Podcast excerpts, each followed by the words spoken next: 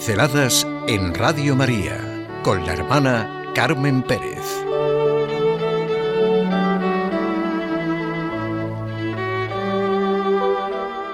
La muerte en las obras de misericordia. Al decirle a un amigo mío, oyente asiduo de Radio María, de ahí viene nuestra amistad, que estaba queriendo pensar en una pincelada sobre la muerte en las obras de misericordia, me contó la siguiente anécdota.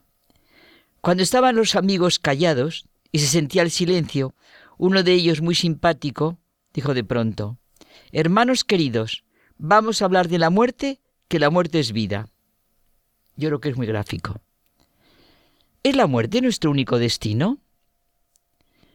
Pronto tomamos conciencia de que no estaremos aquí mucho tiempo, no podemos negar nuestra condición mortal que está en conflicto con nuestros anhelos más profundos.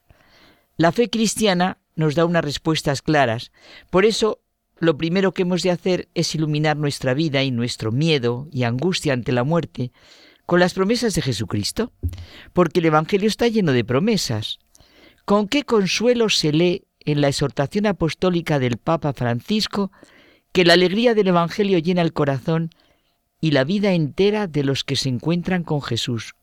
Con Jesucristo siempre nace y renace la esperanza, la confianza, el gozo interior, sea la situación que sea.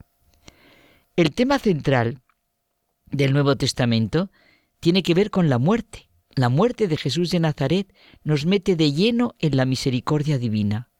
No podemos pensar en la muerte sin pensar en la resurrección de Cristo, en los misterios gloriosos que rezamos en el rosario, de la mano de nuestra Madre María. ¿Cómo iluminan los misterios gloriosos nuestra vida y nuestra muerte? El presente, aunque sea un presente fatigoso, se puede vivir y aceptar si lleva hacia una meta, nos dice Benedicto XVI. La esperanza cristiana transforma la vida. Cuando rezamos Padre nuestro que estás en los cielos, es claro que pensamos en el Dios Padre Creador y Amor, en el Dios que nos revela Jesucristo, y entonces es más fácil pensar en la muerte y necesariamente en la vida eterna, en el cielo, en las claras promesas de recompensa y su asombrosa naturaleza tal como están expuestas en el Evangelio, porque el Evangelio está lleno de las promesas del Señor. Es un hecho evidente que la noción de gloria ocupa un lugar destacado en el Nuevo Testamento y en los primeros testigos cristianos. Nuestros deseos son débiles para lo que el Señor nos promete. Nuestra inteligencia se siente sin nada, sin medida posible, deslumbrada ante la grandeza de la creación en todos sus espacios, tiempos y posibilidades. El cielo, lo que nos promete el Señor en el Evangelio, está por su misma definición fuera de nuestra experiencia pero cualquier descripción inteligible del cielo tiene que versar sobre objetos accesibles a la observación sensible, y eso es lo que nos ocurre en las imágenes que se nos presentan sobre el cielo en el Nuevo Testamento. Ni el ojo vio, ni el oído oyó, ni el corazón del hombre llegó a lo que Dios ha preparado para los que le aman. Bien hecho, siervo bueno y fiel, dice la parábola del espaldarazo divino, y pensamos en la recompensa en nuestra vida como algo no añadido a las actividades, sino en sentido estricto como su consumación.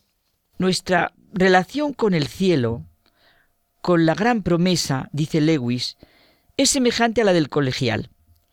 Quienes han alcanzado la gloria y gozan de la visión de Dios, saben perfectamente que esa recompensa no es mero soborno, sino la verdadera consumación de su discipulado terrenal. El cielo, estar con Cristo, no podemos percibirlo a primera vista, pero todo lo demás son imágenes de estar con Cristo, ser semejantes a Él, tener la gloria, ser alimentado, homenajeado, agasajado, sentir el agrado de Dios en nosotros. Una maravilla, unida su humanidad y su divinidad. Bueno, evidentemente, ahora podemos pensar en el pleno sentido que tiene hablar de la muerte. Tienen pleno sentido y son necesarias las dos obras de misericordia, la corporal, enterrar a los muertos, y la espiritual, rogar a Dios por los vivos y difuntos, porque responden a la misma realidad de la que venimos hablando, nuestra actitud concreta ante la vida y la muerte. Cada uno podemos reflexionar cómo reaccionamos ante la muerte de los familiares, de los amigos y la forma en que afrontamos nuestra propia muerte. Esto nos ayuda a comprender cómo vemos este doloroso misterio y cuál es nuestro verdadero sentido de la vida. Pensémoslo. Una de nuestras tareas fundamentales como cristianos, por parte de todos, es nuestro respeto profundo ante la muerte corporal que tocamos y palpamos, con todas las tremendas consecuencias, y nuestra confianza llena de fe y esperanza en Dios. Rogar a Dios por los vivos y difuntos. La fe en Jesucristo resucitado nos proporciona la confianza de que con la muerte nos dirigimos a la verdadera vida. En la Iglesia de Cristo siempre se vive comunión de los santos y la sentimos profundamente en estas dos obras de misericordia, que en realidad son las dos caras de una misma moneda, nuestra respuesta ante el tremendo hecho de la muerte. ¿Cómo no van a estar presentes en la oración de toda la Iglesia? Todos los días, en la Eucaristía, tenemos el recuerdo hacia nuestros hermanos que ya han muerto. Y también en el rezo de nuestras horas litúrgicas. He venido para que tengan vida, es el mensaje cristiano sobre la vida y la muerte. La vida es un camino, por eso hay que caminar siempre hacia adelante.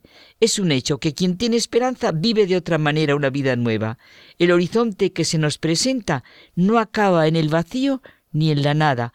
Claro que sí, rogar a Dios por los vivos y por los difuntos en una comunión, que esto es precisamente lo que es nuestra comunión eclesial.